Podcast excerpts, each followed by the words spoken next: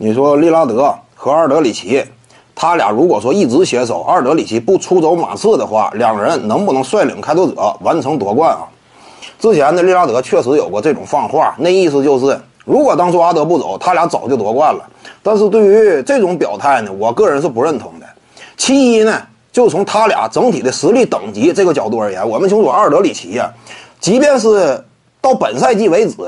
他的三分产量与效率也无法兼顾。纵观他的整个职业生涯，远射这块呢，三分线外基本上算是没开发出来。因为你得效率和产量两者并重，你才能够产生足够的威胁。一场比赛进那么一个半个的，你很难说形成有效的潜质。这种大前锋呢，在这个时代本身啊，就并不是那么吃香。大量的中距离背身。占据战术地位不说，而且效率呢相对低下。这种打法呢，在这个时代不是特别流行了。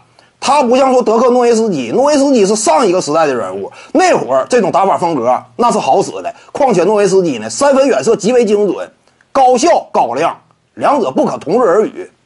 阿尔德里奇呢，基本上算是一个穷人版诺维斯基吧，但是以他这种层次。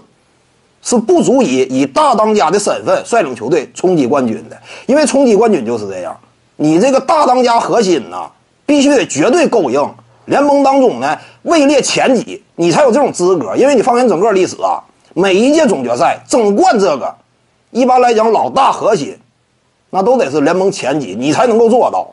因此，阿尔德里奇呢不具备这种能力。至于说利拉德后期如果说啊。按照正常的轨迹打出来了，他要是老大如何呢？他是老大也白费，因为利拉德呀本身效率没有那么高。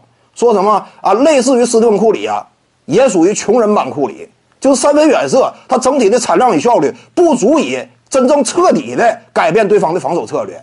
你看什么时候，对面的球队打季后赛呀，像限制斯蒂芬库里那样挡拆之后大量的夹击，一点都不敢掉以轻心呢？没有这种情况。利拉德绕掩护之后外切三分远射呀，也不会像斯蒂芬库里那样吸引如此大的防守注意力。因此，利拉德本身这种层次也够不上说以他为大当家能够争冠的那种等级，对不对？他俩都不够的话，就算说一直靠在一起抱团取暖，也是难有作为。再考虑到客观环境呢，阿尔德里奇什么时候走的？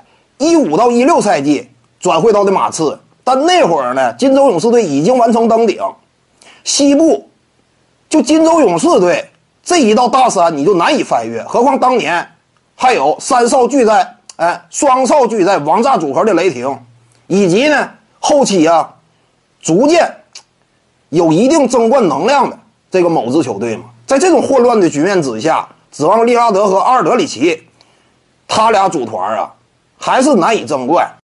各位观众，要是有兴趣呢，可以搜索徐静宇微信公众号，咱们一块儿聊体育。中南体育独到见解，就是语说体育，欢迎各位光临指导。